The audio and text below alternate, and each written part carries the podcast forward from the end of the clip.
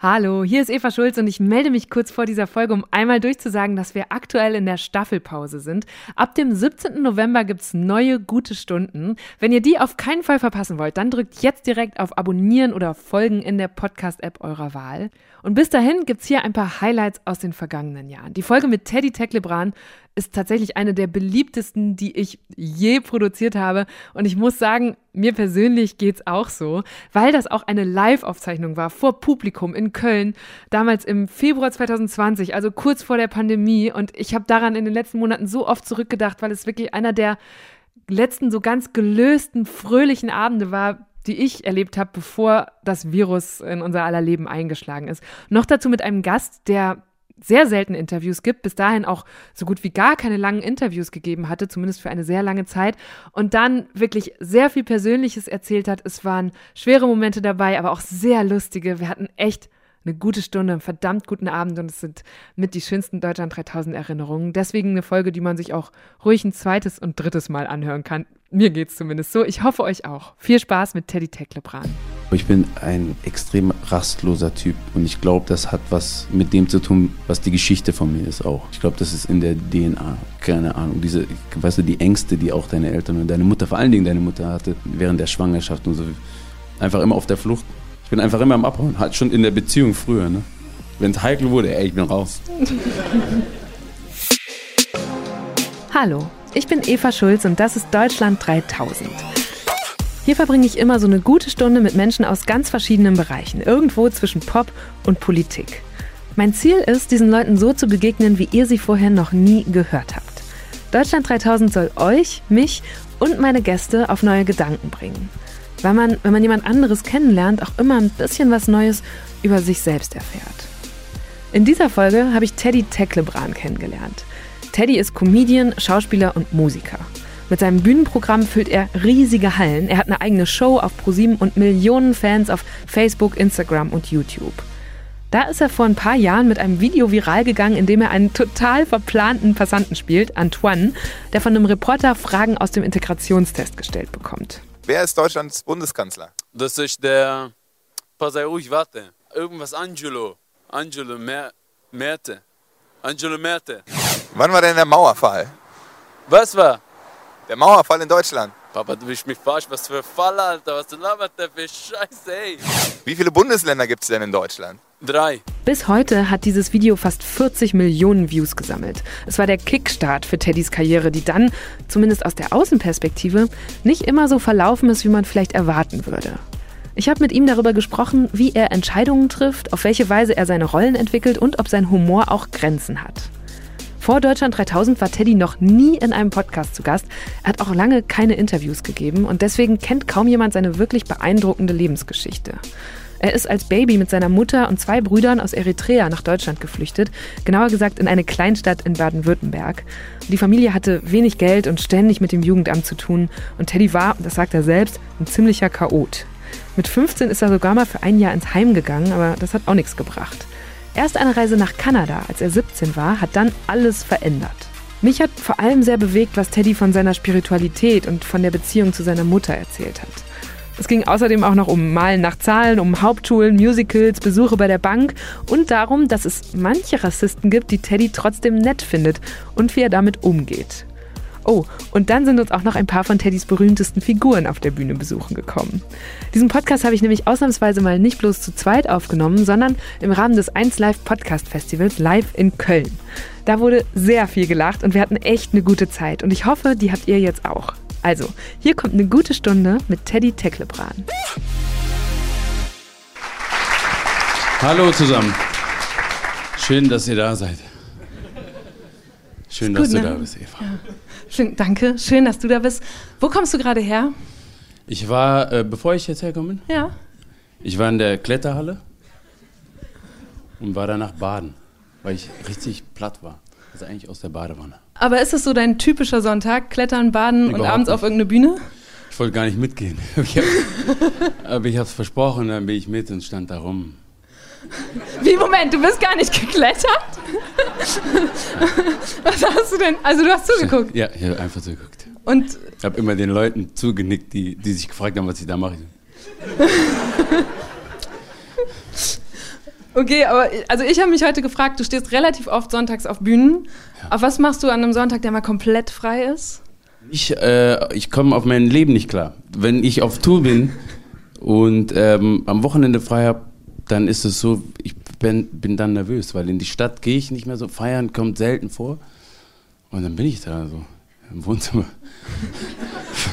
Paranoid. Also gehst auch nicht mehr vor die Tür oder so. Doch, schon, aber es ist so, du bist die ganze Zeit auf der Autobahn, auf der Bühne und dann kommst du nach Hause und dann ist so, okay. Ich will, das Ding ist, Konzert und so mache ich nur, wenn ich nicht auf Tour bin. Weil wenn ich die ganze Zeit auf der Bühne stehe in den Hallen, dann ist es so das Letzte, was ich will, nochmal in einer Veranstaltung, außer heute. Aber, weil da sitze ich auch und muss äh, nicht wirklich was machen, außer quatschen. Ja, das kannst du. was, was sagen Leute, wenn sie dich auf der Straße treffen? Was ist so das Häufigste, was dann kommt? Das häufigste, äh, warte mal, was ist denn jetzt? Also am Anfang war es ganz klar, was laberst du, du hältst deine Schnauze. so immer meine Sprüche und ich habe immer gedacht, es gibt gleich Stress. Und dann habe ich mich erinnert, ah nee, warte mal, habe ich ja in die Welt. so vom Weiten so. Und äh, mittlerweile ist aber Teddy. Teddy. Und wenn Teddy nicht funktioniert, Teddy funktioniert eigentlich immer. Die, also oft ist so irgendein Satz, dann Name von der Figur, dann reagiere ich meistens noch nicht, es sei denn, es sind Kinder. Und dann reagiere ich auf Teddy. Wenn mich jemand Teddy ruft, dann reagiere ich. Ich habe mich gefragt, äh, ich habe jetzt natürlich auch noch mal dieses Video angeguckt, das sicherlich die meisten von euch auch kennen, den Integrationstest, mit dem Teddy damals durch die Decke gegangen ist. Ne? Äh, deine Figur Antoine wird gefragt, so integrationstestmäßig, das war wann? Mai 2011.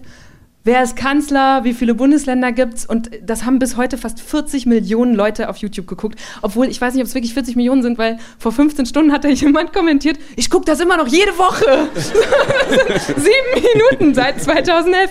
Ähm, wie viele von diesen knapp 40 Millionen denken bis heute, das sei eben nicht gespielt, sondern echt? Ich glaube, mittlerweile haben es die Leute gecheckt. Vielleicht ist der eine, eine oder andere dabei ist, der sagt so, nee, ist das nicht echt gewesen? Aber es ist, äh, mittlerweile haben die es gecheckt. So. Die sagen immer so, hey, am Anfang, ne, ich dachte, du bist wirklich so. Das ist das, was ich oft höre. Und was musste passieren, damit sie das Gegenteil checken? Dass du eben nicht so bist? Das Ding war, ich habe das Video hochgeladen. Davor das Video aber waren drei andere Figuren, die ich, äh, habe ich so, so ein Mesh-up gemacht. Und da stand Teddy Comedy. Ich weiß nicht, was man daran nicht verstehen kann. Also es war auch nicht der Sinn, du wolltest nicht Leute komplett irritieren oder verwirren, Nein, dass die nein, wirklich nein.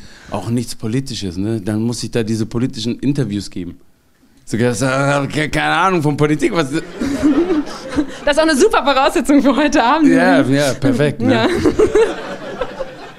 Also wenn du willst, dass die Stimmung richtig nach unten geht, dann stell mir politische Fragen. Dann gucken wir gleich mal. Dafür haben wir noch ein bisschen Zeit. Also jetzt gerade habe ich den Eindruck, dass es eigentlich keine Frage gäbe, mit der man die Stimmung noch mal richtig runterdrücken könnte. Teddy ist hier gerade auf die Bühne gekommen und äh, man muss sich vorstellen, der ist halt echt so ein langer Schlags, trägt so einen knallgelben Pulli, hat noch eine schwarze Wollmütze auf und hat das Publikum sofort für sich eingenommen. Und es macht aber auch mir richtig Spaß, ihm zuzugucken. Der sitzt so auf dem Rand von seinem Sessel, als wollte er wirklich so nah wie möglich an die erste Reihe im Publikum rankommen und spricht die Leute auch immer wieder an. Und dann hat er so eine krasse Mimik und Gestik. Also ich glaube, das wird gut. Ich frage immer am Anfang, äh, habe ich erstmal einen Haufen Entweder-Oder-Fragen. Ich glaube, da kommen wir ganz gut durch. Ähm, es geht einfach los. Die erste ist Käsespätzle oder Maultaschen? Käsespätzle. Stuttgart. Ah gut, Maul die vegetarischen Maultaschen gehen auch. Okay. Bist du Vegetarier? Nicken kann man nicht hören im Podcast. Du musst bitte antworten. Ja. Stuttgart oder Köln? Boah, das ist voll schwer, ne? Das ist eine richtig schwere Frage. Kann ich da. Das Ding ist, ich bin Schwabe, eine Mischung aus, also eritreischer Schwabe. Ich bin da aufgewachsen. Und Köln ist dann irgendwann mal auch zur Heimat geworden. Deswegen ist es so, ich würde gern beides nehmen. Du kannst das. Du hast nämlich einen Joker bei Deutschland 3000, aber es kommen noch ein paar Entweder-Oder-Fragen. Dann nehme ich den Joker. Okay. Ihr, also ist gut. Ich habe zum ersten Mal um- sehr um viele Heimat, Leute. ne? Ja. Wichtiges Thema, deswegen Joker jetzt schon. Okay. Lieber 1,30 Minuten im Fernsehen oder anderthalb Stunden auf der Bühne? Anderthalb Stunden auf der Bühne, ganz klar. Ganz klar, keine Frage. Warum? 1,30, immer was ist das? Eine Minute 30, ne? So, diese Fernsehshow ist eine richtige Herausforderung für mich. Eine Minute 30, da kommen so, meine Gedanken sind langsam. Und dann habe ich diese Fernsehshow gemacht mit 1,30 und das ist so, ist eine ganz gute Schule, aber für jemanden, der so tickt wie ich, ist das, das ist eine Challenge. Deswegen ganz klar 1. Ich habe mich generell gefragt, ob du dich überhaupt so wohlfühlst im Fernsehen. Ich habe dich irgendwo mal sagen hören, aber vor vielen Jahren, dass du gesagt hast, da wollen immer so viele Leute mitreden und eigentlich Ja. hättest du gar keinen Bock. Das ist auch so. Deswegen war ich auch 2011 nach dem Integrationstest. Das ist auch, ich sag euch, ne, weißt du ja selber, ne, so diese Fernseh, diese Fernsehleute, die sind, die meisten, nicht alle, ne, sind angstgesteuert. Die, die haben halt ihren Vorgesetzten und dann trauen die sich nicht, irgendwas Cooles zu kreieren mit dir zusammen. Und du hast eine Idee und die sagen, ja, ja, Teddy, mach einfach, mach einfach das, was ich dir gesagt habe. Und dann habe ich mich 2012 direkt von ZDF Nähe, von dieser, da habe ich direkt verabschiedet. Tschüss, ich gehe auf Tour. Und dann habe ich acht Jahre kein Fernsehen mehr, weil ich keinen Bock hatte. Ne? Keinen Bock, mit irgendjemandem zu diskutieren. Und dann kam eben Stefan Raab. Und da habe ich gesagt, dich schätze ich. Und dann, deswegen habe ich es gemacht. Dann. Äh, dazu habe ich auch eine Entweder-Oder-Frage. Und zwar, wer war der Moderator deiner Jugend? War das Stefan Raab oder Thomas Gottschalk? Boah, das ist beides irgendwie, ne? Als ja, der Joker ist jetzt weg. Ach so. Thomas Raab? will, will das Oh, scheiße, jetzt muss ich auch noch richtig denken, damit ich dir das nicht durchgehen lasse. Nee. äh, okay, dann nehme ich Stefan Gottschalk. Nee, äh, ähm. Okay, St- Stefan Raab, nee, es kann nämlich sein, dass er hier ist versteckt und guckt, was ich mache. Nein. Stefan Raab. Aber der war, dann, war der so eine Art Mentor für dich, als er dann auch auf dich zugekommen ist und so? Oder wie würdest du das beschreiben? Nee, Stefan, Stefan war immer so, ähm, wenn ich bei ihm zu Gast war, hat er mich immer machen lassen. Schon immer, ne? Ich war fünfmal bei ihm und jedes Mal war so, okay, was willst du machen? Ich so, pff, keine Ahnung. Ja, okay, dann mach einfach irgendwas. Und dann haben wir da manchmal, geplant waren sieben Minuten und wir haben 17 Minuten irgendwas gemacht. Ne? Okay. Mich einfach gelassen. Was singst du? Was singst du? Eigene Songs? Eigene Songs? Oder, oder selbstgeschriebenes Material? Nee, nee, ich mache äh, nichts selbst geschrieben. Nee, nicht selbstgeschrieben. Nee, nee, ich cover- Du coverst einfach Songs. Ja, und ich improvisiere halt auch. In echt. Ja, klar. Gib mir, gib mir irgendwas und ich sing das. Komm, lass mal rüber, Franz. Was, Spaß. was willst du? nee, nee. Jetzt machen wir hier mal. So, meine Damen und Herren. Nee, scheiß. Was willst du denn? Was, was für eine Musik? Was liegt dir, was, was Gib mir dir was vor? Melancholisches. Ich bin gerade nicht so Was drauf. melancholisches. Soul. Soul. Ich hab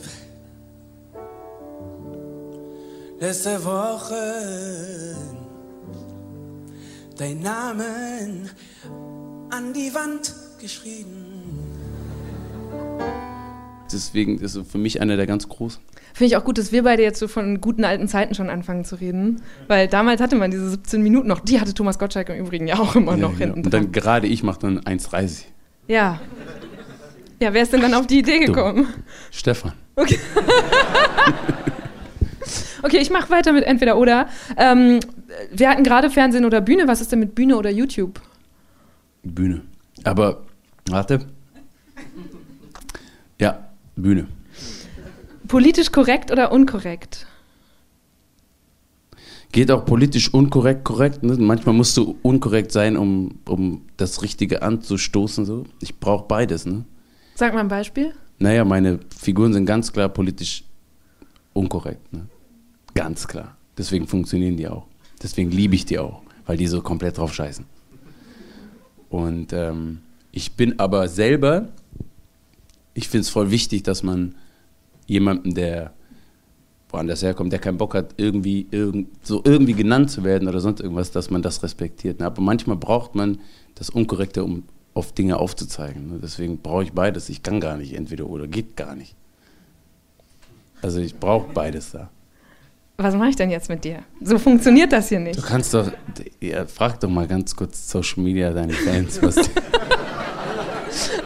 Ich finde, du, ich finde, das ist eine sehr gute Antwort. Aber was heißt dann, das klingt aber, als würdest du trotzdem schon sehr auch über Grenzen im Humor nachdenken. Also so politisch unkorrekt Voll. die Rollen sind, gibt es Ja. trotzdem wahrscheinlich ganz viel, was du nicht tun würdest. Ne, mit jetzt aktuell. Ich war jetzt, habe 30 Termine gespielt und jetzt sind da natürlich auch Kinder bei mir.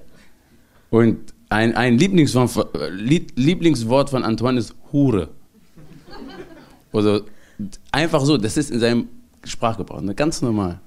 Ey, ich habe immer, ich gucke die Kinder, guck, die gucken mir in die Augen. Ich sehe die Mutter daneben sitzen. denke ich so, okay, aber der Gag funktioniert nicht, wenn ich das weglasse. Und dann mache ich da eine Nummer draus und erkläre es. Ich mache mir auf jeden Fall Gedanken. Mhm. Für mich ist auch so, Schimpfworte, so rumfluchen, schon seit ich klein bin, bringt mich das extremst zum Lachen. Deswegen irgendwie so brauche ich das. So. So, Aber willst du kurz ich- 30 Sekunden fluchen? Nee, nee, nee, das muss ehrlich sein. Wenn sich jemand abfuckt, ne? wenn jemand im Auto sitzt und ihr, keine Ahnung, jemand schneidet den, der fuckt sich ab darüber. Das bringt mich voll zum Lachen. Ähm, Musical oder Rap? Rap, Drake oder Jay-Z? Jay-Z. Kopf oder Bauch? Bauch, ganz klar. Ganz klar Bauch. Was ist unangenehmer? Und das ist übrigens äh, eine Frage, die auf Instagram eingereicht wurde. Vorne in der Kassenschlange ewig nach Kleingeld kramen zu müssen und dann müssen alle hinter dir warten. Oder in der Bahn zu spät merken, dass die Kopfhörer nicht ganz eingesteckt waren und alle um dich rum deinen Guilty Pleasure Song mitgehört haben. An der Kasse. An der Kasse. Wirklich? Ja, ja. Meine Mutter ist so, als wir klein waren, auch immer ewig lange Schlange. Wir stehen da und die so, okay, dann 29, 30 bitte. Meine Mutter ganz langsam Geldbeutel rausgeholt. Ganz langsam gezählt. Und ich so, Mama, ball dich mal. Und die, sei ruhig. Ja, Kleingeld Äh, unangenehm. loswerden. Ja, aber die hat so in Slow Motion, das ist ein Trauma. Äh, Cardio oder Krafttraining? Cardio, Basketball oder Fußball? Basketball. Du hast dir mal beim Basketball den Arm gebrochen, kann es sein? Ein anderer Afrikaner. ich weiß nicht. Ich, habe hab ihn noch nie erzählt. Der muss mich verwechseln mit irgendeinem anderen. Vielleicht haben wir auch einfach nur sehr, sehr alte Sachen gefunden. Warte mal, habe ich mir mal. Ein Ellenbogen. Nein! Nein, nein, mein Fuß umgeknickst. beim Basketball. Ich guck noch Ja, das habe ich. Und dann war ich im Krankenhaus. Und dann, äh, das war halt abends. Und ein Freund war dabei, weil wir im Basketballtraining waren. Und dann war der Arzt da, der so, der hatte keinen Assistenten. Und da hat dann mein Freund von mir gefragt, kannst du den Fuß mal so halten? Und hatte so Späßchen gemacht. Und dann hat er den Gips drumherum gemacht und dann hatte ich meinen Gips mit einem, äh, Freund. Meinen Fuß habe ich gebrochen. Okay. Also war es doch kein anderer African. Tag- oder Nachtmensch? Äh, Tag. Und Bier oder Wein? Darf ich was dazu sagen? Ja, ich entscheide mich aber dann. Nach dem Sport trinke ich voll gerne Hefe. Ist gut, ne? Aber sonst, ich habe in einem Weinhaus gearbeitet mal und deswegen, ich liebe Wein, ne? aber ich kann halt nicht immer, Wein ballert mich auch anders als, als, als Bier. Was hast du denn im Weinhaus gearbeitet? Bist du Ja, jetzt bist du voll der Experte? So kannst du sagen, mm. Ich habe da drei Jahre gearbeitet, ich kannte mich mal so ein bisschen aus, ne? also so ein bisschen kenne ich, bisschen kenn ich mich aus. Bisschen aber nur.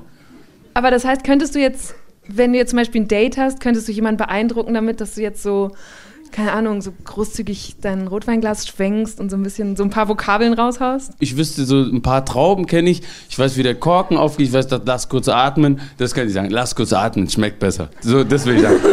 Mach locker, nicht direkt so auf. Lass kurz atmen. Das, das wäre mein, mein Anmachspruch. Ne? Locker, locker. Brauchst nicht aus der Flasche trinken. Lass kurz atmen. so, das wäre das Einzigste. Wann war das? Wie alt warst du, als du da gearbeitet hast? Es war während der Schauspielausbildung. Es war so meine Arbeit daneben. Also, Ah, okay. so äh, sechs, 26 oder so. Also vor anderthalb Jahren. Okay, ich will. Ich, ich will noch ein bisschen weiter zurückspulen. Ich wüsste gerne, was so eine typische, ein typischer Ort deiner Kindheit oder Jugend war. Äh, Rote Platz, Basketballplatz. Von morgens bis abends. Bis nachts. Hing darum die ganze Zeit. Mit so einer festen Gang, die ja. du da hattest. Ja. Gemischt, ne? Alle, so, alle Nationen. In der Mitte gab es die zwei Körbe, die Basketballkörbe, und zu- so durch war dann der Fußballplatz. Und da muss man sich immer arrangieren, wer zuerst spielt.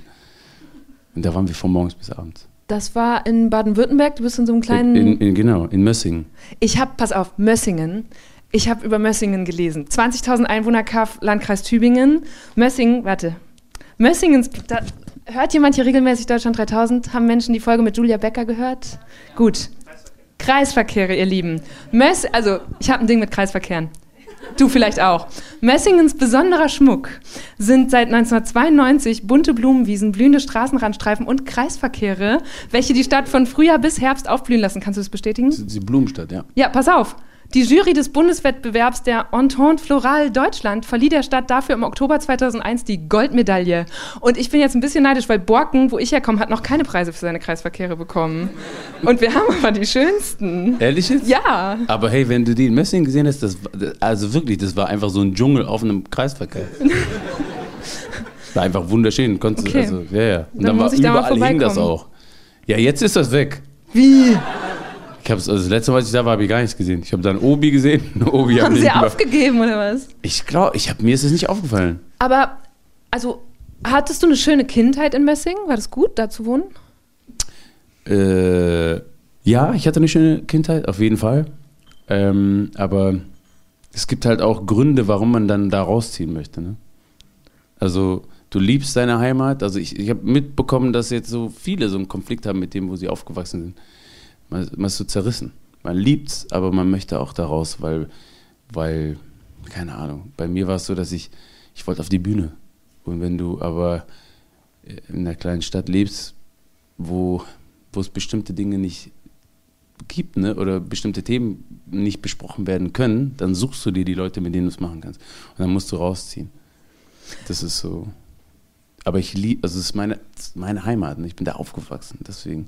Aber ich, bin, ich muss sagen, auch, ich war letztes Jahr da mit alten Freunden, wir sind auf diesen Basketballplatz gegangen, alle zusammen und haben da gezockt und wir hatten alle ein komisches Gefühl. So, das war so.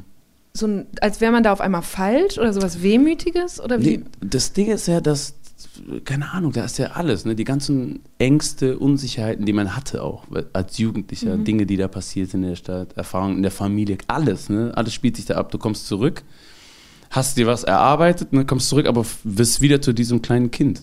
Die ganze Zeit zerrissen, wie Gollum. Und kannst du, kannst du eine Sache erzählen, die dann da so ist und die einem dieses Gefühl gibt von früher?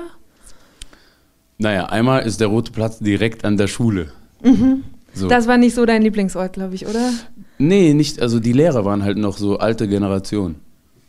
So, die waren halt noch so Ohren langziehen mäßig. Da waren noch ein paar von denen, die dann so oder Schlüsselbund werfen. Ich weiß nicht, ob ihr die Lehrer kennt, die, die ganz kaputten, ne? Ah, ihr wart wohl alle, ihr wart alle auf dem Gymnasium, nehme ich an, ne? Auf dem Gymnasium passiert sowas nicht. Auf der Hauptschule und später, Realschule auch nicht mehr, aber Hauptschule passiert sowas. Wenn der Lehrer nicht durchkommt irgendwie, wenn er, wenn er dreimal ermahnt hat, wirft er diesen riesen Schlüsselbund. Bei einem Klassenkamerad habe ich so diesen Schlüsselbund vor seinem Gesicht aufgefangen. ne? Wenn das in sein Gesicht geflogen wäre, hätte der Lehrer wahrscheinlich, wäre der kein Lehrer mehr. Dann wäre der einfach, keine Ahnung, Kampfsportler. Ich habe ähm, gelesen von dir, dass deine Mutter aus Eritrea nach Deutschland geflohen ist. Damals war Unabhängigkeitskrieg. Die kam mit drei Jungs. Hm. Ja. Du warst der Jüngste, warst noch ein Baby. Ja. Ähm, mich hat das erinnert an Sarah Nuru, die habe ich auch mal interviewt. Die sind aus Äthiopien geflohen in einer ganz ähnlichen Zeit und sie kamen in so ein Bayer in eine bayerische Kleinstadt. Also ganz ähnliche Geschichte. Und Mir- die, die sagte damals, dass die war so, okay, wir waren die ersten dunkelhäutigen Kinder da. Es gab sogar, als sie geboren wurde, einen, einen Zeitungsartikel. So, Erding hat sein erstes äh, dunkelhäutiges Kind. Wart ihr, war das bei euch auch so? Dass es so nein, nein. Nee, also wir waren nicht, also bei uns war das war 85 war das ja so, das war so die Welle. Da kamen ganz viele aus Eritrea nach Frankfurt und Stuttgart und so ins Schwabenland. Und da kannten die Leute das schon. Abgefahren. Vor kurzem, jetzt habe ich ja meine Clubtour gespielt, fahre ich nach Potsdam. Ne? Ich spiele eine Show in Potsdam und dann bekomme ich so eine E-Mail ins Büro. Ich habe ein Büro. äh, von dem Mann, der uns damals äh, im Asylheim, ähm, meine, also wir kamen ins Asylheim und dann kam, gab, kam meine Mutter auch ins, in die, also in der Zeitung was geschrieben über Frau mit äh, Alleinerziehend mit drei Kindern und dann kam eben dieser Mann mit seiner Frau ins Asylheim und hat uns, äh, hat uns mit nach Hause genommen und hat Weihnachten mit uns gefeiert. krass. Ja, und hat uns dann, äh, hat uns, weil wir auch krank waren und so, äh, ins Krankenhaus und hat uns dann ins Schwabenland äh, gefahren, in diese Wohnung, in die wir dann gezogen sind. Das war im Asylheim Karlsruhe. Wir sind erst nach Karlsruhe, nee, wir sind erst nach Mannheim, Karlsruhe und dann. Ja, Das heißt- und dann, und dann ich, war der in Potsdam, ne? Also, nee, der, der war nicht in der Show, aber der lebt jetzt mittlerweile in Potsdam und meine Mutter hat den angerufen. Ich habe mich nicht getraut. Meine Mutters Antwort war dann, um Gottes Willen, ich bete immer noch für den. Ich bete immer noch für diese Familie, weil die uns damals geholfen haben. Er hat mir gesagt, der hat dir damals im Krankenhaus, hat dir seine Jacke gegeben und hat dich, weil dir kalt war, als, damit dir nicht kalt ist, hatte. So, das war meine Mutters Reaktion. Kann Nicht es, so, wo ist die Jacke? Wieso hat er sie dann wiedergenommen von einem Säugling? aber kann es sein, dass das ähm, heute immer noch so ist, dass äh, Menschen, die mit einem Flo die hierher flüchten, diese Art von persönlichen Anwälten brauchen, sozusagen? Also Leute, die ihnen hier helfen? Dass eigentlich jeder so jemand braucht? Oder hätte das auch so funktioniert? Na, wir brauchen das ja auch so, ne? ob du jetzt nach äh, in ein anderes Land flüchtest oder nicht. Ne? Wir brauchen manchmal Hilfe von unseren Freunden, Familien, von, von der Nachbarschaft. Ne? Wir sind ja Menschen, ne? wir sind manchmal hilfsbedürftig. Deswegen, ja, passt ja zu deiner Frage. Ja. Und ähm, kam, kamt ihr hier an mit dem Plan, für immer in Deutschland zu bleiben?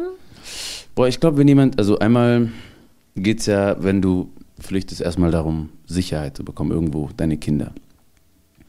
Und ähm, meine Mutter kam mit ganz vielen und, und ich weiß nicht, ne, am Anfang hatten viele den Plan, zurückzukehren, wenn es Frieden gibt, aber dann willst du deine Kinder auch nicht aus der Schule raus. Und, ja, und irgendwann mal war es dann auch, wenn du allein, eine alleinerziehende Mutter bist, dann denkst du auch, ja, hör mir auf, Alter, die drei Kinder wieder dort, dann neue Schule. Ich weiß nicht. Ich glaube, dann irgendwann mal war es bei meiner Mutter vorbei. Die wollte dann nicht mehr zurück. Die wollte dann auch einfach mal ankommen irgendwo und nicht die ganze Zeit. Und hat, ähm, bist du denn so 100% angekommen oder gibt es was in dir, was auch immer noch sagt, ah, dieses Eritrea steckt ja auch in mir drin und ich muss das nochmal besser kennenlernen? Oder bist du da so sehr aufgeräumt? Nee, kennenlernen, also auf jeden Fall, ich war letztes Jahr in Äthiopien, was extremst schön war. Äh, aber ich bin ein e- extrem rastloser Typ und ich glaube, das hat was mit dem zu tun, was die Geschichte von mir ist auch. So, ich glaube, das ist in der DNA, keine Ahnung. Diese, weißt du, die Ängste, die auch deine Eltern und deine Mutter, vor allen Dingen deine Mutter hatte, während der Schwangerschaft und so, einfach immer auf der Flucht. Ich bin einfach immer am Abhauen, halt schon in der Beziehung früher, ne? Wenn es heikel wurde, ey, ich bin raus. Bist du da besser drin geworden? Ja, viel besser. Und wie? Ja, den Ängsten stellen, ne? So, ich habe meine Freiheit gefunden, also, wie soll ich sagen, auch jetzt zurück nach Mössingen in Schwabenland. Ich kann mich erinnern, als Jugendlicher, ich habe gemerkt, bestimmte Themen, also zum Beispiel, ich singe voll gerne, ne? Und auch auf der Bühne mache ich das mit Band. Als ich das als Jugendlicher gesagt habe, dann war da, dann war die Reaktion so, boah, ey, was kannst du nicht singen, Alter, was ist mit dir los? So. Ne? Und dann habe ich gemerkt, aber ich fühle das, ne, all das, ne? Ich, ich, möchte auf, ich möchte auf die Bühne, ich möchte Leute zum Lachen bringen und all das. Und dann bin ich einfach gegangen und das war so meine Erlösung. So, ach cool, ich kann ja einfach gehen und meinem Ziel so. Nur irgendwann mal habe ich gemerkt, dass ich das halt auch in so, das spiegelt sich dann in vielen Sachen wieder. Eben Beziehungen, egal, auch Liebesbeziehungen oder auch Geschäftsbeziehungen. Immer wenn es heikel wurde, wenn es so, dann wollte ich gehen. Ist jetzt aber viel besser. Dieses Beispiel mit dem Singen finde ich spannend.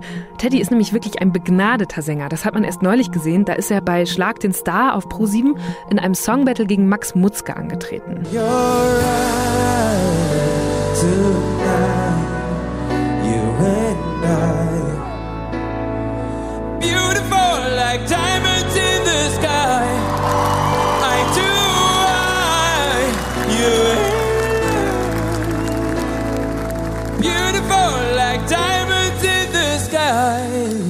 Und wenn ich jetzt höre, dass ihm als Junge gesagt wurde, das wäre doch Quatsch und er könne das gar nicht, Mann ey, wie gut, dass er sich das nicht hat einreden lassen.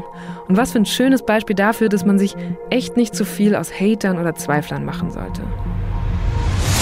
Gibt es Entscheidungen, die du dadurch getroffen hast, die du heute anders treffen würdest oder die du sogar bereust?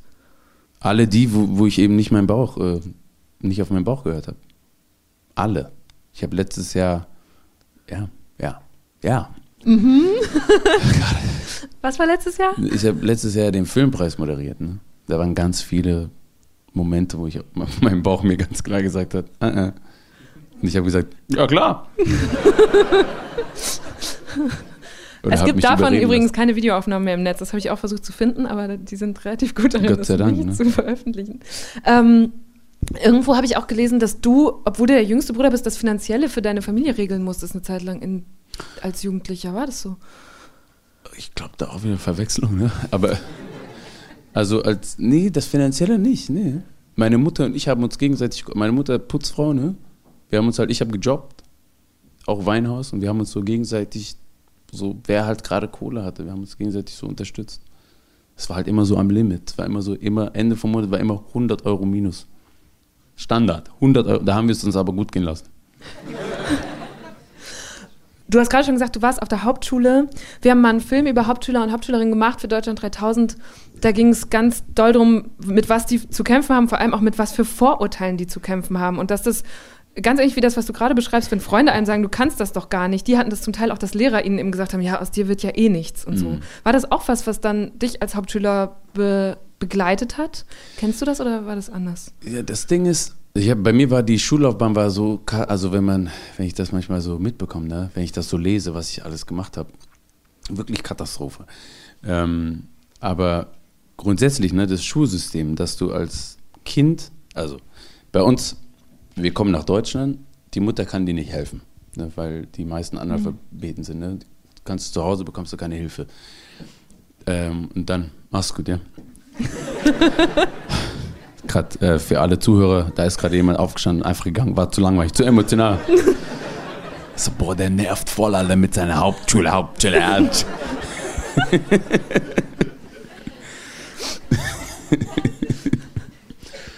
naja, auf jeden Fall gehst du dann. Hat mir rausgebracht jetzt, ne? ähm, du gehst halt auf die Hauptschule und du bist ja sowieso, dass es, dadurch, dass es dieses System gibt und Jugendliche auch manchmal richtig assi sein können, hast du ja schon Minderwertigkeitskomplexe. Du gehst auf eine Hauptschule, die meisten Freunde von mir, ne, die meisten Eritreer, mit denen ich, äh, die so auch Mitte 80er hergekommen sind, wir waren alle auf der Hauptschule. Alle, alle waren wir auf der Hauptschule, aber alle hatten was drauf. Aber, alle Aber war waren, das, seid ihr damals einfach in so eine Box gesteckt worden quasi? Na Haben klar. die Leute einfach gesagt, okay, voll. Und dann, und, nichts. voll. Und, und El unsere Eltern waren so, nein, nein, wenn der Lehrer das sagt, wird es schon stimmen. Hm. Diese Denke war da noch. Weißt du, außer einmal, als dieser eine Lehrer meine Ohren dreimal gedreht hat, dann war es so. Ja, der war, aber der war selber, der war der unglücklichste Mensch. Der hat mir auch leid getan. Kennst du das, wenn du als Kind schon spürst, dass dieser Mensch einfach unglücklich ist, egal, auch wenn er dir wehtut, du spürst, der ist einfach extremst unglücklich. Aber deswegen, ich, ähm, ja, ich kann das unterschreiben. Ne? Wenn du auf die Hauptschule kommst, dann hast du einfach andere Themen noch zusätzlich. So. Eigentlich ist es echt verrückt. Jeder dritte Deutsche hat einen Hauptschulabschluss. Gerade in den Generationen unserer Eltern und Großeltern war das ja noch viel häufiger. Und trotzdem gibt es darüber so viele Vorurteile. Das hat auch die Politik gemerkt. Viele Bundesländer haben die stigmatisierten Hauptschulen abgeschafft und in Gesamt- oder Gemeinschaftsschulen integriert. Laut dem Statistischen Bundesamt gab es 2018 in ganz Deutschland nur noch 2600 Hauptschulen. Damit hat sich ihre Zahl innerhalb von zehn Jahren fast halbiert. Wie, wie bist du da rausgekommen? Also du sagst, du hattest sogar Minderwertigkeitskomplexe. Ist das was, was einen dann auf die Bühne treibt? Dass man sagt, okay, ich überkompensiere das jetzt? Mm, na- Oder- Na, ich habe, also was ich als Kind schon gemacht habe, ich habe meine Familie immer zum Lachen gebracht. Das habe ich schon immer gemacht. Ähm, ich war aber auch, ich habe eine ganz schüchterne Seite auch und das, ich habe halt einfach auch Menschen beobachtet. Ich habe immer sehr gerne beobachtet. Und ähm, ich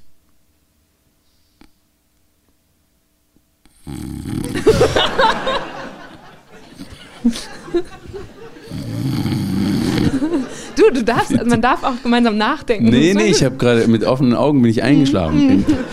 Von deinem eigenen Erzählen. Kennst du das, wenn du einfach so aus dem Nichts. Ja, und dann habe ich.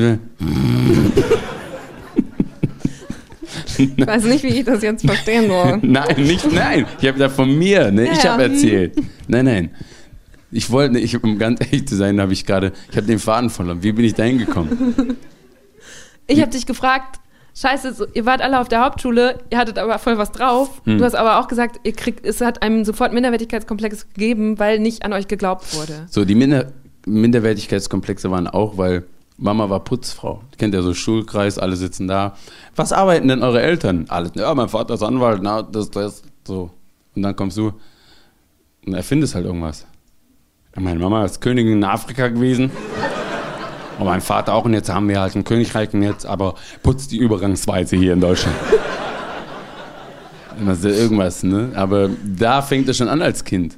Weil das so, gerade wir, wir reden vom Schwabenland, ne? den Schwaben, so da wo wir auch gewohnt haben, denen geht's gut.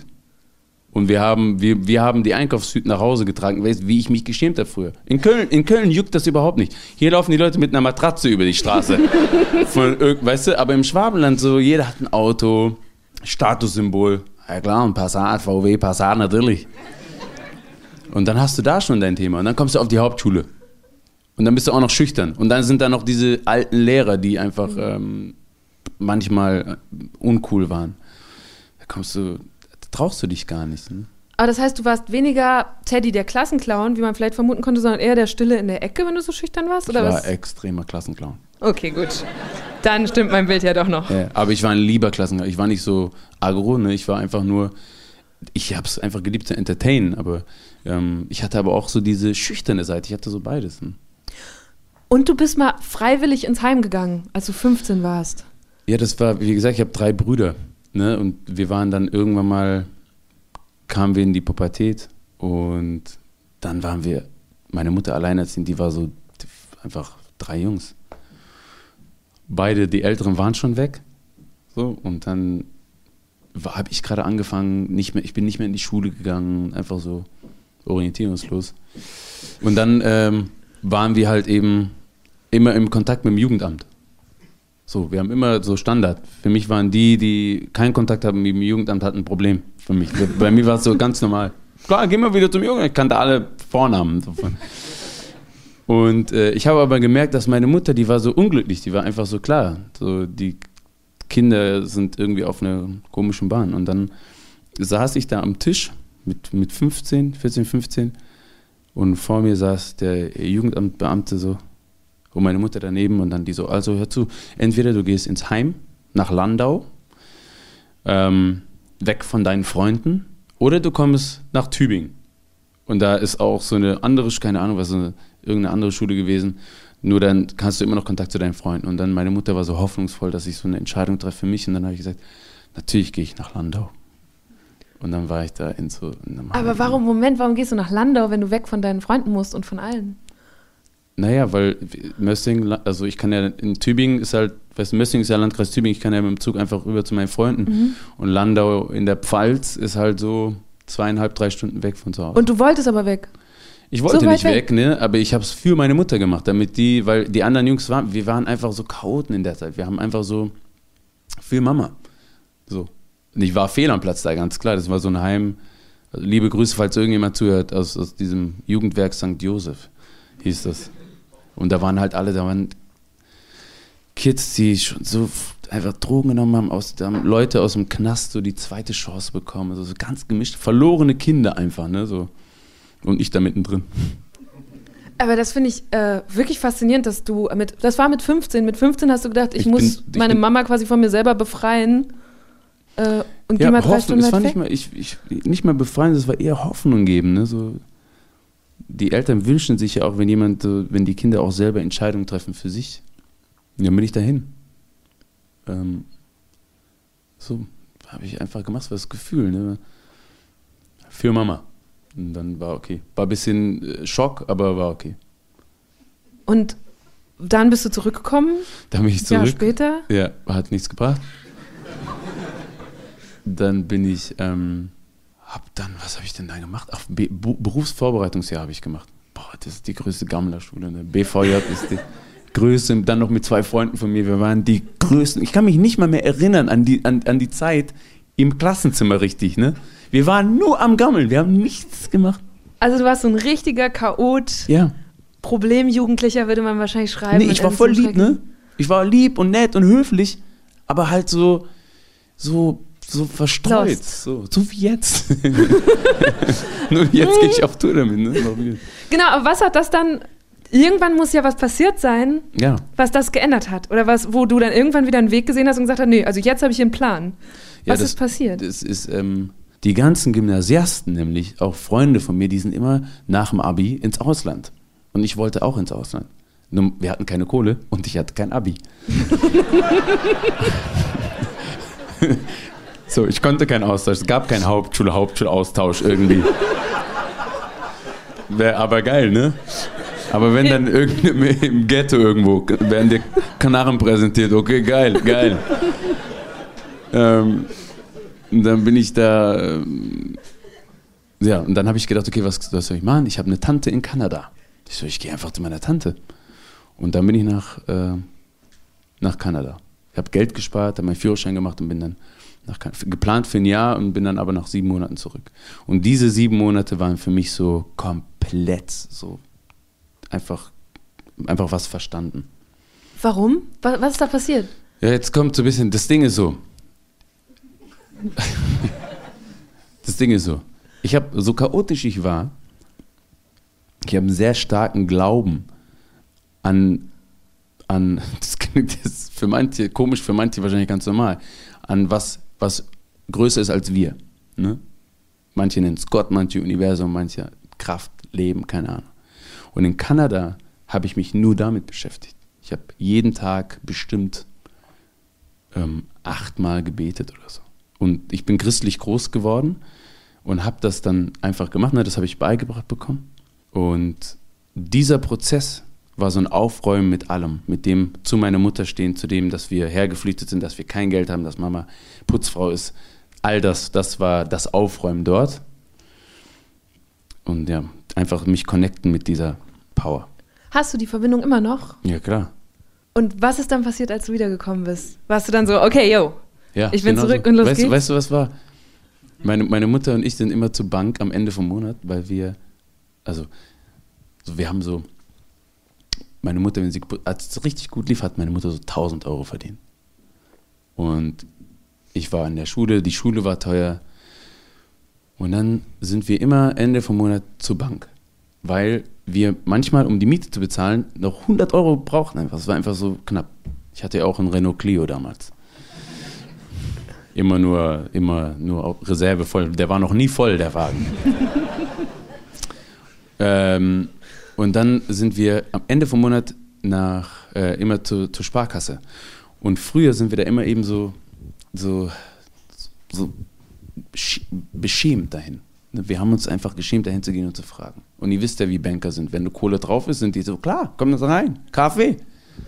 Und wenn kein Kohle da ist, rufen die dich an und sagen, hey, wie ist das eigentlich? Wie läuft es bei dir so? Es ist äh, deren Politik.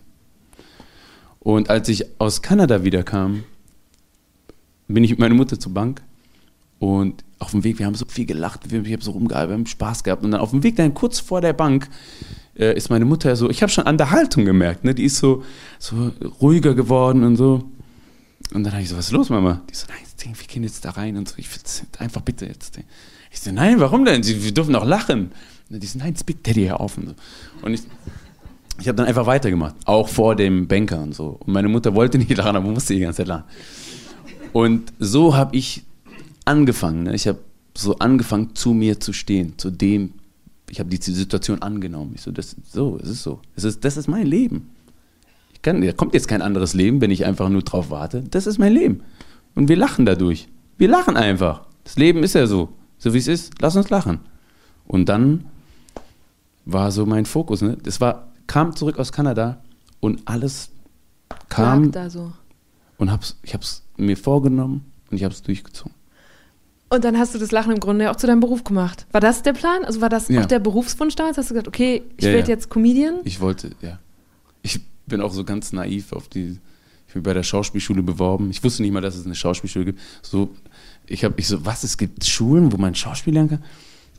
Habe das gegoogelt und dann ähm, war da so die erste Seite, habe mich da beworben und bin dahin mit meinen Bongos. Habe einfach meine Trommel mitgenommen. Keine Ahnung warum. Einfach Kann man meine bestimmt Bongos- noch gebrauchen. ja, ich so, wer weiß, vielleicht brauchen die sagen, die dazu, ich kann nicht mal Bongo spielen. und dann ich, saß ich da vor der Schauspielschule und habe so Bongo gespielt und dann ist so oben das Fenster aufgemacht, äh, hat sich so geöffnet und dann war so eine Frau und meinte so, hör mal auf, Bongo zu spielen! Meine Tochter liegt krank im Bett, hör mal auf! Ich so, ja, Entschuldigung. Ja. Da habe ich mich da beworben, habe die Aufnahmeprüfung gemacht, das war der Tag der Aufnahmeprüfung. Und dann haben die mich auch erst noch auf Probe genommen. Aber weißt du warum? Die so, okay, was liest du? Ich so, ja, ich so, ja, momentan lese ich in der Bibel. Die so, okay, und andere Bücher? Ich so, ja, also, ja klar, andere Bücher auch. Und dann die so, und Filme? Ich so, ja, nee, Theater, so Theater. Ich so, ganz ehrlich, ich war noch nie im Theater so. Also doch, ich glaube mal in der Grundschule, ich kann mich nicht mehr daran erinnern. Und dann hat sie mich gefragt so, und deine Inspiration, was ist deine Inspiration? Und dann ich so, ja, es gibt ja noch DVDs und so, ich gucke natürlich DVDs. Hab nie mal einen DVD-Player gehabt damals. Ich hab so richtig naiv einfach, ne? Aber einfach nur meine Intuition vertraut. Aber erinnerst du dich an den Moment, an dem die dann auch gecheckt haben, nee, das ist schon, der kann das, wir behalten den hier? Ich glaube, als sie, nach der Ausbildung, ne, als sie mich irgendwo gesehen haben. also man muss sagen, wir waren knapp 30 Leute oder so. Wir waren zwei Klassen, die begonnen haben. Ich glaube, äh, eine, jede Klasse hatte 15 Schauspieler oder so. Und die, die abgeschlossen haben, waren nur noch drei. Was ist mit den anderen passiert? Weil die alle schon vorher Jobs äh, hatten oder weil die äh, aufgegeben abgebrochen. haben? Ist ja, Schauspielschule ist nicht leicht, ne? So äh, einfach mental. Ne? Und du musst stark sein irgendwie mit dir selber. Du bist halt die ganze Zeit kritisiert. Nach jeder Stunde wird reflektiert, was war gut, was war nicht gut und so. Und das ist halt auch ein unsicherer Job gewesen für viele. Und dann waren wir halt nur noch drei. Ich habe den Eindruck, du hast so die ersten 25 Jahre deines Lebens einfach richtig hart abgekriegt die ganze Zeit. Also wenn es sogar in Na- der Schauspielschule noch so weiterging. Nein, nein, nein, habe ich nicht. Ne? Ich will auch nicht, dass du an alle Zuhörer da draußen. ich hatte ein wundervolles Leben bis jetzt.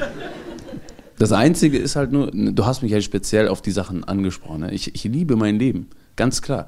Für mich macht das alles Sinn. Alles, wie es lief. Deswegen bin ich da, wo ich bin. Das ist, ich, ich habe keinen Bock hier irgendwie so ein Nee, das, also ich wollte jetzt auch äh, nicht in so einen Opfermodus Ja, ja, reinfahren, okay, aber mich ja, überrascht gerade, dass sogar in der Schauspielschule, also finde ich Nee, nee, interessant, aber- es war mir nicht klar, dass man natürlich die ganze Zeit, Na klar, ey, mein Schauspiellehrer, der saß so da. Die ganze Zeit, der hat dich beobachtet so und dann. dann die Reaktion war immer so, boah, nee. Und ich, ich musste, ich habe halt, der hat mich richtig gefordert. Ich kam dahin, ich habe voll gern im, improvisiert. Ne, das war so mein Ding. Immer unten im Keller war ein großer Raum, da haben wir improvisiert. Und irgendwann hat er, glaube ich, gemerkt, so, hm, das ist ein bisschen leicht für den, ne? Das mal ein bisschen fordern. Nach sechs Wochen hat er mich einfach, das war, ich bin da nicht mehr gerne runtergegangen. Ich habe ich, ich hab da keinen Bock mehr gehabt, aber ich habe halt irgendwie, ich habe halt gekämpft, wie so. Ja, dann war, war, war gut. Die Schule war super, ne, für mich.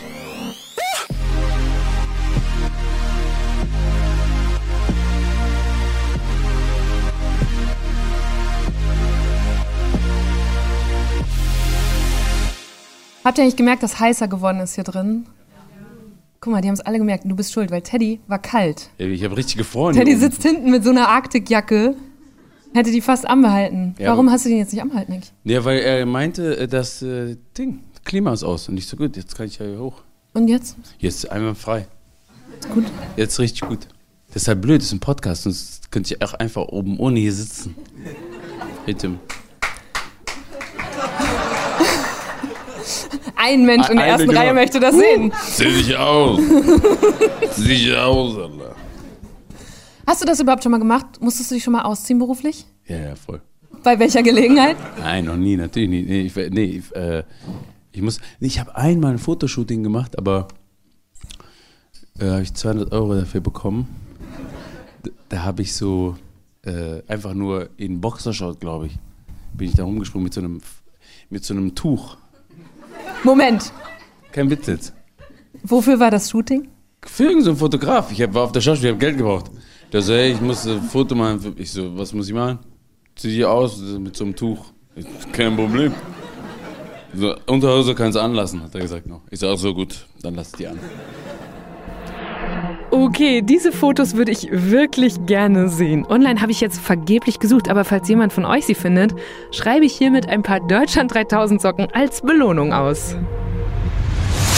Ich hätte jetzt gedacht, es gab vielleicht, weil du ja auch Schauspieler bist, der auch mal so ganz unquatschige Szenen spielt, äh, dass es damals Szenen gab. Nee, aber es gab mein, ich glaube, mein erster Film, da habe ich mit einem äh, Schauspieler rumknutschen müssen. Und ich stehe halt auf Frauen. Aber es ist halt, ich bin Schauspieler, habe ich gesagt, gut, boom, jetzt stehe ich auf Männer. Und? Wie lief's? war, ähm, war eine Challenge. War eine Challenge. Der hat auch Stoppeln gehabt und das war ungewohnt. Ne? Man, also, meine Freundin hat nie Stoppeln. Deswegen, deswegen war es äh, auf jeden Fall äh, war eine Challenge. Lernt man Knutschen auch an der Schauspielschule? Nee, nee, nee. nee. Echt nicht? Ich habe es kurz vor der Szene an meinem Arm so, habe ich dann rumgemacht. Ich so, okay, so könnte ich es machen. So. nee, haben wir nie, nie gelernt. Ne?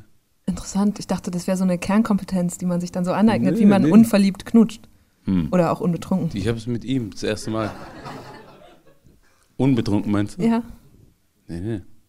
Aber warst du zufrieden mit dem Ergebnis? Hast du es nachher gesehen und gedacht, ja, doch, sieht nach Liebe aus? Nein, ich habe ich hab, äh, hab, äh, es gesehen und habe gedacht, so, ja, geht, ne? Also mich hat es jetzt nicht so geflasht, aber ich hatte auch nur eine kleine Rolle und so.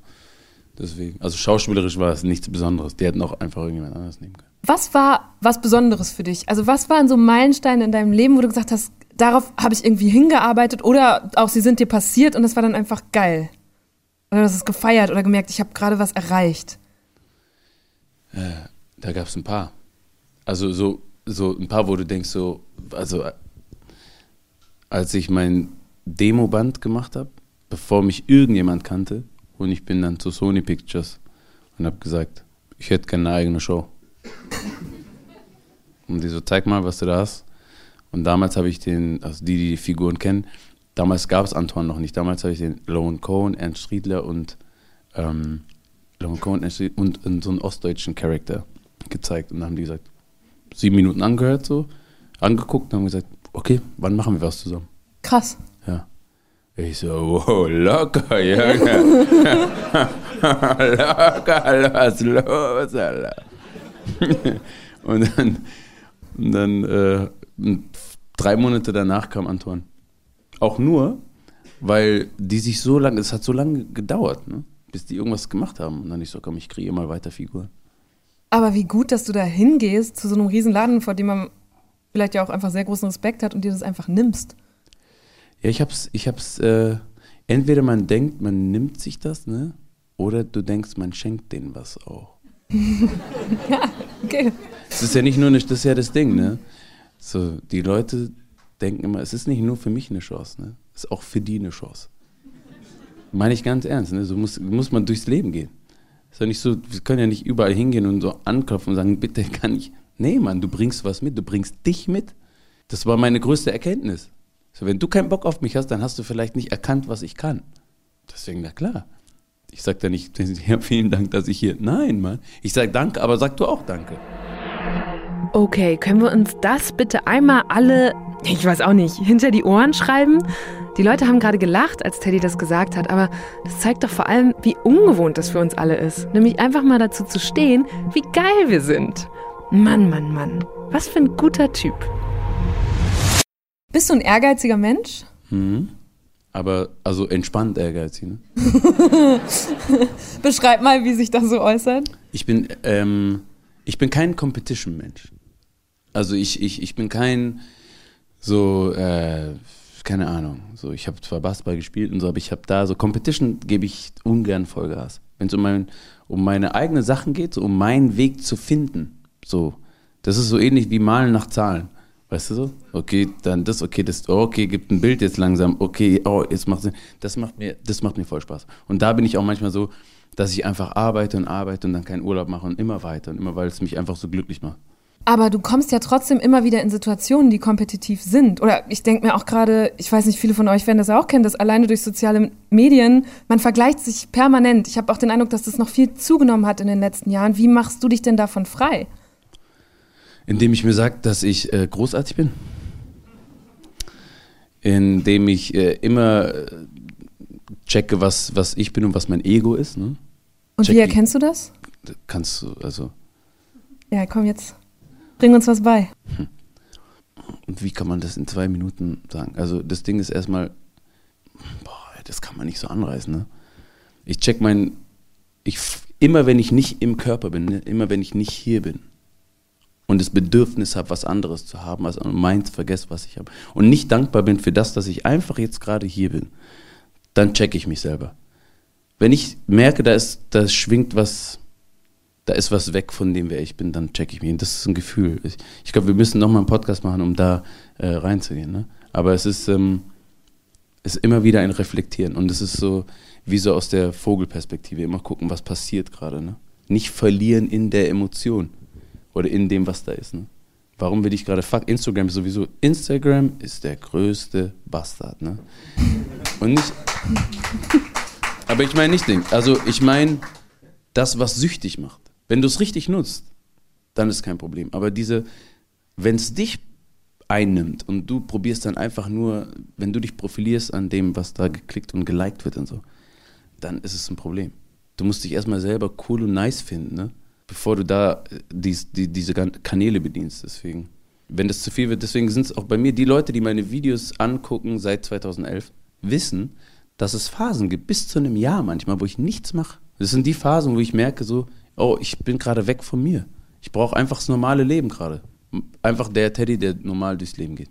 Ich finde das sehr beeindruckend, weil ich mich zum Beispiel auch selber immer wieder dabei erwische, trotzdem drüber nachzudenken, was würden denn jetzt die anderen erwarten oder was wäre jetzt deren Rat oder was wäre jetzt strategisch richtig. Also zum Beispiel Instagram ganz einfach, da heißt es immer, man muss ganz viel posten, um da relevant zu bleiben. Oder ähm, es gibt auch Sachen in deinem Lebenslauf oder Punkte, wo ich gedacht habe, ah, okay, du warst im Grunde der Vorgänger von Böhmermann bei ZDF Neo. Du hattest eine Show, du hättest es viel länger machen können, du hättest da, die hätten dich wahrscheinlich irgendwie da richtig groß zu so einer Fernsehnase gemacht. Gibt es da Momente, wo du denkst, Mist, hätte ich mal, weil von außen alle gesagt hätten, hättest mal machen müssen? Überhaupt nicht, ne? Weil ich weiß, dass, das ist das Ding, ich mache mein Leben nicht abhängig von dem Redakteur oder von dem Sender. Ich glaube an das Leben, das Leben hat was für mich vorbereitet. Ich glaube daran. Wenn ich mich anbiedern muss bei jemandem, der mich nicht sieht, dann gehe ich, dann sage ich danke, dass du mir gezeigt hast, dass ich hier nicht sein muss. Das ist das Einzige, ne? Überhaupt nicht. Wenn ich meinem Bauchgefühl vertraue, dann, ey, dann geht es mir gut. Das ist alles. Und es hat alles funktioniert. Ich kann dir, ich kann dir, frag du, ich habe dich unterbrochen. Nee, bitte, bitte. Bitte sag, was kannst du mir? Wenn ich sage malen nach Zahlen, ne? Das ist für mich so das beste Bild fürs Leben. Wenn du, du weißt nicht, bei Malen nach Zahlen kennst du ja so, musst einfach nur so nach und nach zeichnen. Ne? Ja, und erstmal merkst du gar nicht, was mache ich da eigentlich? Warum muss ich jetzt einmal quer durchs Bild Genau. ziehen? Ja. Und, und Malen nach Zahlen im Leben, für mich ist, wenn du deiner Intuition vertraust, dann siehst du die Zahlen, die dich dahin führen. Das ist für mich so Malen nach Zahlen im Leben. Wenn du zu arg da draußen bist, zu arg, was sind die Meinungen von anderen, hörst du dich nicht mehr, ne? So, du hörst nicht mehr das Gefühl, so. Wir sind ja mehr als nur das, hier Social Media und keine Ahnung, wir sind mehr als nur dieses System. Weißt du? Deswegen, ich glaube, mir ist das, ich vertraue mir selber, ne? Ich vertraue mir selber, dass ich das alles schaffen kann, was ich will. Ich vertraue mir da. Und wenn ich mir nicht, wenn es Momente gibt, wo ich mir nicht vertraue, dann muss ich mich motivieren. Und dann motiv gebe ich mir das, was ich mir wünschen würde, dass mir jemand gibt jetzt in dem Moment. Ne? Gebe ich mir selber. Was, was hast du beim Musical gelernt? Du warst ein Jahr, hast du eine Hauptrolle bei Hairspray gespielt. Auch das kann man sich übrigens bei YouTube angucken. Ähm, das ist ja Yep. eine komplett andere Welt. Was Ja. hast du da gelernt? Da habe ich gelernt, ähm, acht Shows die Woche zu spielen, zu singen, auf, auf einem Podest oben und alle springen und tanzen dich an und du singst die letzte Strophe ganz oben und musst dein, dein, dich deinen Ängsten stellen. Das war eine der echt Wahnsinns-Herausforderungen. Wenn ich Hairspray nicht gemacht hätte, hätte ich meine Live-Shows nicht so gemacht, wie ich sie jetzt mache. Ich habe da Wieder ich, eine Zahl. Hm? Wieder eine Zahl miteinander verbunden. Genau. Von 24 So. zu 25. Ja, zu- genau. Ja. Okay, dann lass doch jetzt mal gucken, was passiert, wenn wir ein bisschen rumimprovisieren, weil wir gedacht haben, es ist richtig gut, Teddy da zu haben, aber es gibt ja noch so ein paar andere Figuren, die man auch da haben könnte. Damn. Ähm, also, pass auf, hier sind zwei Schüsseln mit Zetteln drin. Ähm, es gibt bei Deutschland 3000 das Schlagzeilenspiel. Das spiele ich nicht mit jedem, Teddy. Wirklich nicht mit jedem, aber mit dir spiele ich's. Hat das was mit Politik zu tun? Könnte sein. Abnormal, freut mich Ich, extrem. ich weiß es nicht. also pass auf, äh, Belly hier hat äh, mal so durchgescrollt und durchgeblättert durch die Medien der letzten Tage und Wochen. Da sind Schlagzeilen drin. Mhm. Hier in meinem, meiner Schüssel sind deine Rollen drin. Ich ziehe immer eine Mhm. und du wirst dann in der jeweiligen Rolle dir eine Schlagzeile raussuchen und dann, Darüber erzählen? oh ja, oder wir reden drüber. Schauen wir mal. Also gut. Pass auf. Als er Dann- und tatsächlich kommt uns als erstes Antoine besuchen. Aha.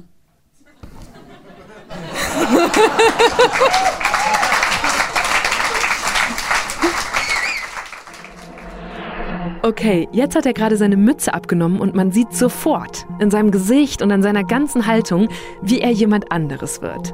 Das ist faszinierend. Als wir uns in der Redaktion dieses Spiel ausgedacht haben, war ich mir echt nicht sicher, ob Teddy das wohl mitmachen würde. Aber jetzt glaube ich, im Gegenteil. Er hat diebischen Spaß dran. Soll man das da, Ja, soll ich einfach rausnehmen? Yes. Oder? Alles klar. Kann ja sein, dass du das gibst, weißt du was ich meine? Bitte, bitte. Ich nehm's. dir überlassen. Kein Problem, Eva, kein Problem. Woo! Politics. Soll ich helfen? Ich tu das selber machen, kein Problem. Aden AC rückt von 9 zum Tempolimit ab. Aden C. Aden C. Freie Fahrt für freie Bürger. Freien Fahrt. ADC wirkt, rückt von 9 zum Tempolimit zurück. Also, ich habe das gelesen, du willst, dass ich das erzähle, was ja, wie die stehst denn du zum Tempolimit? Abnummer, super, super. Wenn du Limit hast, erstmal super, weil wenn du dich kontrollierst, also ich dir das anders erklären. Ich habe einen Fiat Panda, weißt du was ich meine? Und manchmal dapp ich den bis zu einem Untergang. Und das sind dann wie viel? 30er Zone 75. Was? Und oft kommt Polizei. Fahr raus und ich nur dein Schnauze und fahr weiter. weißt du? Deswegen habe ich da angerufen, auch bei ADNC, dass die das, äh, dass die limitieren, dass ich das besser hinkriege. Aber mit, mit 75 bist du noch voll drin. Ich glaube, sie Genau. wollen es so bei 130 limitieren. Genau, dann sollen die das da machen. Genau das meine ich auch. Okay. Dass die 130 Drossel reintun. In ein Auto. Hast du schon mal, hattest du schon, mal einen Autounfall auch mit dem Panda oder bist du Nee, unfallfrei? nein, nein. Die haben, ich habe extra Airbag und Seiter machen lassen. Seitenairbag in das Ding. So Polster, was, Kissen habe ich reinnähen lassen. Seitdem super. Schon ein paar Mal umgekippt, das Ding. Einmal frei. Gleich pennen gelegt, weißt? Okay, gut. Ich, Was fährst du für eine Karre? ich habe mein Auto verkauft letztes Jahr. Aua. Ich, ich wohne in so einer großen, St- ich wohne in Berlin.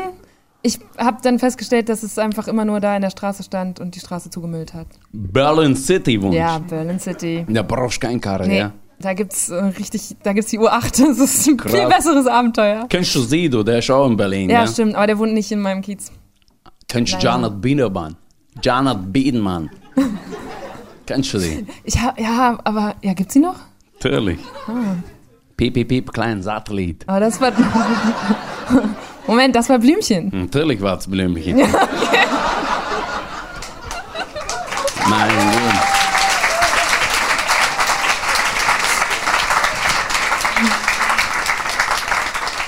Ernst Riedler. Jetzt. äh, Normalverdiener zahlen oft Spitzensteuersatz.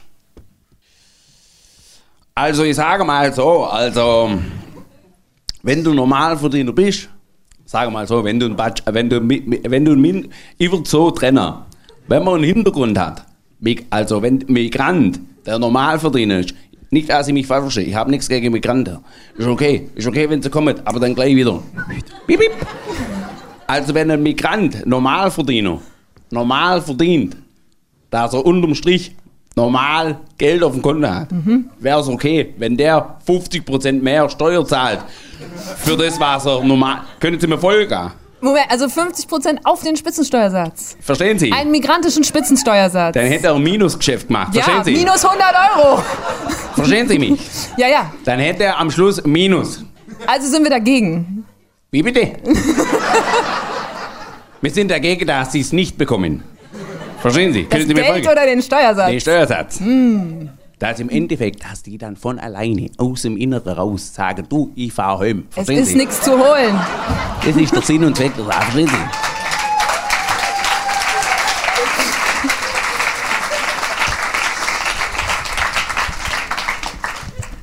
Carlos. Oh Gott, das hab ich vor lang nicht mehr gemacht, ne? Harry und Meghan Produkte aus royalem Online-Shop verschwunden. Okay, ich habe ich hab Carlos lang nicht mehr gemacht, deswegen. Äh, ich sage es so. Äh, ich habe im Online-Shop gesehen. Ich habe eine Perücke gesehen von Harry und die Queen und ich habe sie gekauft und ist nicht angekommen mit Amazon. Ich war sehr entsetzt, aber ich bin sehr glücklich in NTV. Vielen Dank.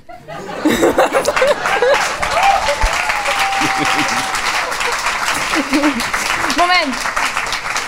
Aber das würde mich jetzt interessieren, Carlos. Das heißt, du wolltest eine rothaarige Perücke. Sie, ich wollte eine rothaarige Wie stehst du so Perücke zu auf roten. Haaren? Wo stehst, wie stehst du zu roten Haaren? Ich liebe rote Haare. Ich sehe deine Haare sehr schön, deine Haare. Ich habe mal gelernt, dass es im Spanischen gar nicht ein richtiges Wort für rote Haare gibt. Ich frage nämlich immer nach. Sí, per totale cada. Wirklich? Sí, die roten Haare sind sehr schön bei dir. Das wollte ich nicht abhalten, aber ich hätte das gerne gesehen, wie du rote Haare trägst. Gibst du dann so Bewertungen im Online-Shop ab? Sí, sehr schön. Nicht für mich, für die Produkte. Ich Schneller gerne. Versand, fünf Sterne gerne Genau, wieder. ich schreibe immer drunter. Sehr schön. Fertig. Sehr schön. Kaufst viel online auch. Sehr viel Unterwäsche. Für dich oder für mich für und für Geschenke? meine Onkel. Wir beide. Wir beide sind Unterwäschenträger. Das erleichtert mich. Sie, Sie, wir haben sehr viel Spaß mit. Wir haben sehr dünne Unterwäsche.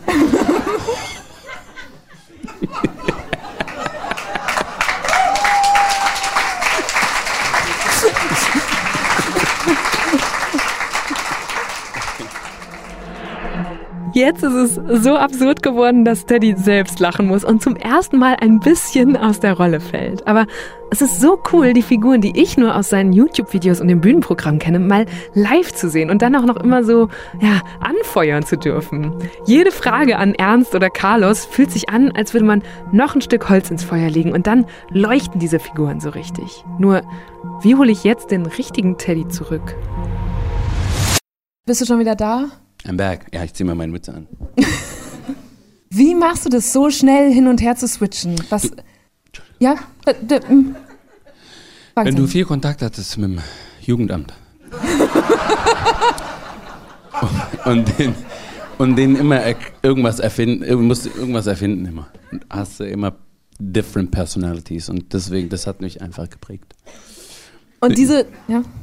Nee, das ist einfach, das ist the answer of your question. Und wie, aber wie entstehen dann diese Figuren? Sind das Leute, wo du im Hinterkopf weißt, wen du mal beobachtet hast und die trägst du jetzt mit dir rum? Oder entwirfst du die so am Reißbrett und denkst, na, so ein Riedler fehlt mir noch in meinem Portfolio? Der Riedler ist tatsächlich im Weinhaus entstanden. Wo du damals gearbeitet hast? Ja, da war einer, der kam mir morgens auch sehr netter Mann, der hat immer, der kam um 8 und hat immer gesagt, der hat immer so gemacht. Ey, du. Und dann hat er mich gerufen und hat gesagt, mach mir Ferrenberger Rot, Ferrenberger. Dann habe ich dem immer Ferrenberger Rot, einen Rotwein. Ne? Und da hat er immer getrunken und immer sowas gemacht. Und dann habe ich so, ey, geiler Charakter. Und dann äh, gab es da noch einen anderen Typen, der so rassistische Äußerungen gemacht hat, während ich gekennert habe. Den mochte ich aber auch irgendwie. Ach, was mochtest du an dem? Ne, es gibt ja so Unterschiede, so Rassismus, ne? Es gibt Leute, so, die unwissend sind, die so was Rassistisches sagen, aber du merkst, die haben so, die meinen das gar nicht böse. Die sagen halt irgendwas so. Kennt ja jeder. Im Freundeskreis, da denkt man nicht viel nach, haut man irgendwas raus. Und sobald irgendjemand da ist in der Runde, der anders aussieht, aber, also ich wollte mal fragen, wie ist denn das für dich als jemand, der halt auch dann eine andere Fa Ja. Und manchmal trifft man Leute, die sind so, die hauen Sachen raus, aber du spürst, die haben so das Herz am richtigen Fleck. Das sind so Unterschiede für mich. Ne? Ich sag nicht einfach nur rassistisch. Wir sind ja alle irgendwie, ne? Wir waren auch alle, jeder hat mal irgendeinen Scheiß gelabert, ne? Und dann gibt es halt noch diese Hardcore-Typen, die einfach so ein bisschen, wo es so böse wird. Ne? Aber der Typ im Weinhaus, der war nicht böse, der war einfach nur so, der hat mir komische Fragen, der so, sag mal, das ist jetzt kein Witz, ne? Der hat gesagt, du, Tedros, Tedros, komm mal her. Ha- Habt ihr früher wohntet ihr in Afrika, wohntet ihr auch auf Bäumen, wohntet ihr auf Bäumen? Was sagst du dem dann? Na, erstmal fand ich es lustig, ne? Weil ich gedacht habe, so ich, meine Familie auf einem Baum ist schon lustig. Wir- Da gab es noch einen anderen, der, der auch so komisch, der eine hat mich gefragt, aber der war auch so, der war auch komisch, ne? Der lebt, glaube ich, auch nicht mehr. Also, der kam dann immer rein und dann hat er einmal zu mir gesagt, war voll viel los. Und dann kam, hat er zu mir gesagt, komm mal her, komm mal her. Ich gesagt, ja, was ist? Der so, bist du früher auch bepeitscht worden?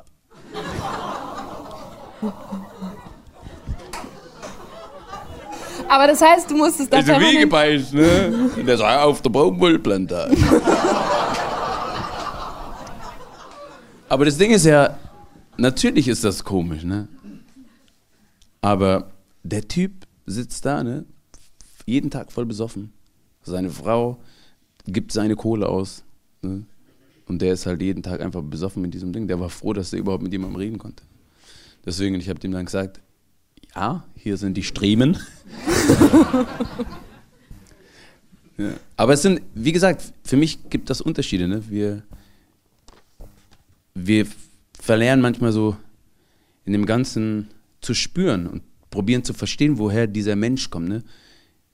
Ich bin überhaupt, also Rassismus ist scheiße, aber ich habe das Gefühl, wir, wir verdummen ein bisschen. Ne? Wir machen das alles, was drunter, ich weiß nicht, wie viel, 7% ist einfach nur, sind Worte, wie wir kommunizieren. Und der Rest ist alles andere. Ne? Mimik, Gestik. Genau. Und ich weiß nicht, was. So. Und das nutzen wir gar nicht mehr. Wir nehmen einfach nur, sowieso hier Social Media, wir nehmen einfach das, was da geschrieben ist, keine Ahnung. Da ist auch schwer irgendwie zu verstehen, wer dahinter ist. Aber auch so, einfach so Leute, die da sind, die irgendeine Aussage machen. Wir geben uns nicht mehr die Mühe zu verstehen. Weißt du, wir holen nicht mehr ab, geben der Person eine Chance, sich vielleicht zu entschuldigen oder so. Direkt verurteilen. Wir leben in einer komischen Zeit. Wir verurteilen einfach. Das ist so, verstehe ich nicht, das ist nicht so mein Ding. Deswegen finde ich das, im ersten Moment fand ich das lustig. Da habe ich ihn angeguckt, ich so, ah, ich mag dich auch irgendwie. Und dann habe ich es ihm erklärt. Hast du das immer, dass du Menschen erstmal magst und erstmal Ja, das probier- Gute in denen siehst? Ja. Du? Ja, ich versuch's, aber manchmal fällt es ja auch schwer. So manchmal denkt man, Alter, also so, ich kann, glaube ich, mir gut vorstellen, die Situation, von der du gerade sprichst, aber manchmal blasen Leute so Sachen raus, dass ich mich dabei ertappe, dass ich sie schon schnell in eine Schublade stecke. Ja, aber natürlich, n- manche Leute haben was, was festgefahren ist und manchmal so was Böses auch, ne? Ganz klar. Aber ich probiere jeden Menschen, ne, erstmal zu checken. Und ich probiere das Gute zu sehen. Manchmal ist es auch ein Problem von mir, so, weil ich wünsche mir, dass ich das sehe manchmal, aber der ist halt irgendwie, hat halt andere Sachen erlebt oder sie. Aber ich probiere das immer. Und wie ist das ausgegangen mit dem Original Ernst Riedler? Hat der irgendwann dann andere Fragen gestellt oder dich besser verstanden? Ja, wir mochten uns auch tatsächlich. Wir, wir mochten uns. Wie gesagt, der eine ist gestorben und der andere, da habe ich schon jemanden geschickt. Boah, wie makaber. Oh, gut, hab gar nicht verstanden. Gut. habe ich schon jemand für viel Geld. Ähm, die fünf, die wir jetzt gerade gesehen haben, die gibt es schon seit Jahren. Kommt da irgendwann noch mal wer Neues dazu? Oder sind das so die... Ja, gestern im Auto tatsächlich. Gestern im Auto auf dem Weg zurück. Oder wann bin ich so? Vorgestern von der Tour. Grieche. Aha. Das ist mir im Auto gekommen, so, hm, geil. Weil ich einen Politiker gehört habe. Warte mal, nee, das war heute heut Morgen, WDR 5. das war heute Morgen. Ich so, ich mache diesen griechischen Charakter. Da war so ein Politiker, der erzählt hat mit so einem griechischen Akzent, der war mir voll sympathisch. Und habe ich so probiert im Auto. Ich so, ey, hm, würde auch gehen. Das heißt, so passiert es dann. Du hörst das und du denkst, ah geil, das, das habe ich noch nicht, das kann ich auch noch machen. Denkst du dir dann so eine komplette Backstory für die Leute nee, aus? Nee, oder? überhaupt nicht. Bei Antoine habe ich ganz bewusst dem keine Herkunft gegeben. Ganz bewusst so. Ich habe bei jedem, ich hab, kann mich erinnern, äh, das erste Interview mit Spiegel Online damals. Ich so, so wo, äh, woher kommt die Figur? So, halb Belgien, halb Polen. Random. Ich habe mir zu Antoine aufgeschrieben, dass der wahrscheinlich der bekannteste ist Hm. ne? ähm, und ja eigentlich so ein Anti-Held in einer Gesellschaft, die, hast du gerade auch schon so angedeutet, sich permanent irgendwie optimiert oder äh, schämt oder sich so, wo Leute sich selbst nicht genug sind und vergleichen. Bist du auch so unbedarft wie Antoine? Oder grübelst du viel mehr als er? Ist das da so eine Befreiung, dass man in diese Rolle reingeht und sagt, geil, jetzt, jetzt lass ich mal locker? Äh, Nee, ich bin nicht so unbedarft wie Anton. Nee, nee, ich mache mir, also, mein Ziel jeden Tag ist es, frei zu sein, ne? Einfach nur happy. Und äh, das ist so das, was ich mache, wenn ich aufstehe. Ich gucke, dass ich glücklich bin. Und ähm, Antoine ist ja einfach glücklich. Antoine ist so, der hat so seine Realität und hat so sein Verständnis für Fairness auch. Der ist ja auch fair, aber guckt auch so nach sich, so ein Schlitzohr ein bisschen. Der geht so, na klar, es ist schön, so durchs Leben zu gehen wie Antoine. Kennt jeden, grüßt jeden, auch die, die ihn nicht kennen, egal. So. so. Letztes Jahr hattest du, oder hatte Antoine einen dicken YouTube-Hit. Lohn ist da. Ich weiß nicht, wer es hier kennt.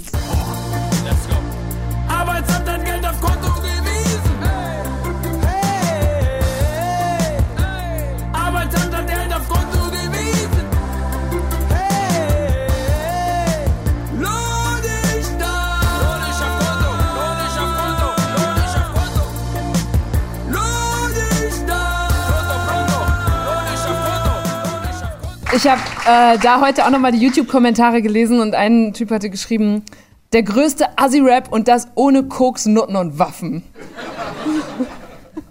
Ich, und dann feiern die dich aber auch zum Teil, also unter dem Video dafür, dass das ja auch noch eine Botschaft hat, dieser Song, nämlich, dass wenn dann Geld da ist, dass man es auch teilen soll.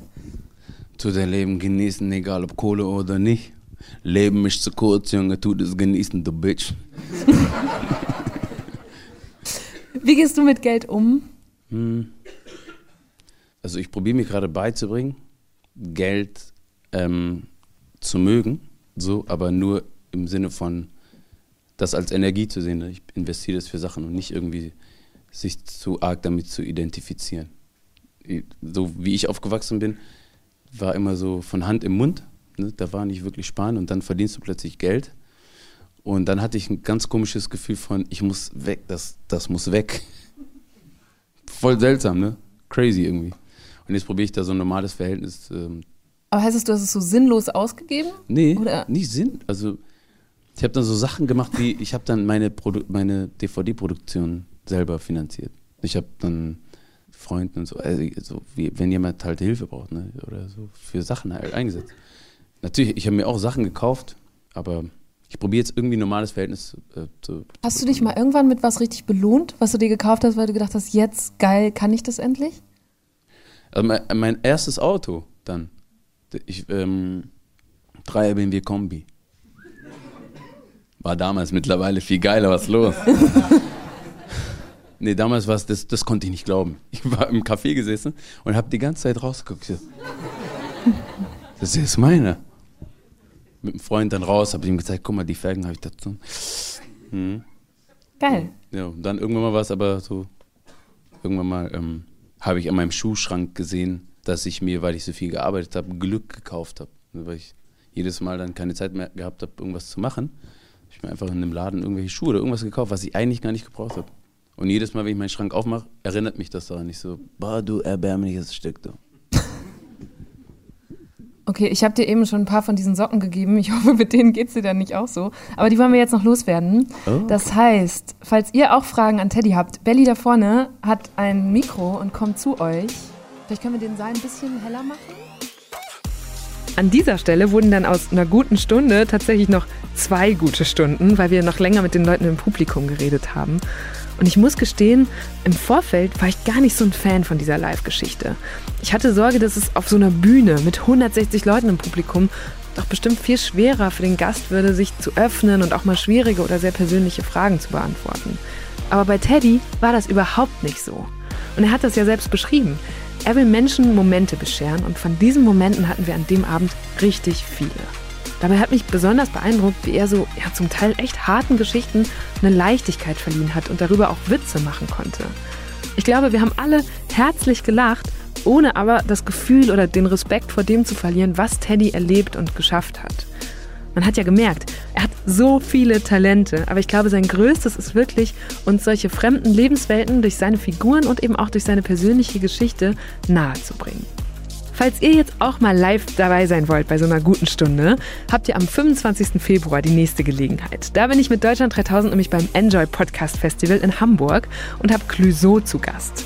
Tickets gibt's im Netz und falls ihr nicht kommen könnt, aber eine gute Stunde mit Clouseau auf keinen Fall verpassen wollt, abonniert Deutschland 3000 jetzt auf Facebook, Instagram und überall, wo es Podcasts gibt. Ich bin Eva Schulz. Ich sage an dieser Stelle nochmal Danke an alle, die im A-Theater in Köln dabei waren und vor allem vielen Dank an Teddy für seine Offenheit und diese sehr inspirierende gute Stunde. Bis nächste Woche. Macht's gut. Deutschland 3000 ist ein Podcast von 1Live, Bremen Next, Das Ding, Fritz vom RBB, MDR Sputnik, Enjoy, Puls, UFM, Unser Ding und Funk.